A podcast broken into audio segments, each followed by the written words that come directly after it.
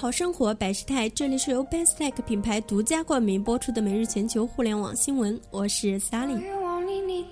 北京时间六月十二日消息，微软将把 Windows 平台上的 Skype 产品线精简为一款软件。微软之前曾经发布了两款 Windows Skype 触摸平板，面向 Windows 八，并针对触摸操作进行了优化。桌面版是一款面向 Windows 七和 Windows 八 PC 的桌面软件。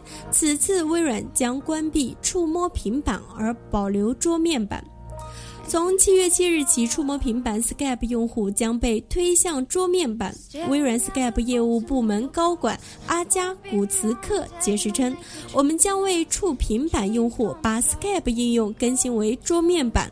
随着 Windows 十发布监禁，保留一款针对鼠标和键盘优化，也支持触摸操作的应用，比保留两款具有相同功能的独立应用更有意义。”微软计划把 Skype 整合在 Windows 十中，作为新款 Messaging 应用的一项服务。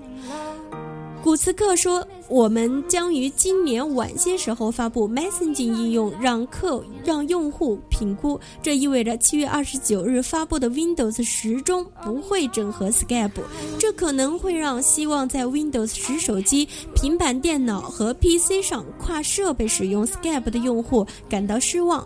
但对于大多数用户来说，只保留一款 Windows 版的 Skype 会带来更好的体验。” Same old empty feeling in your heart. Cause love comes slow and it goes so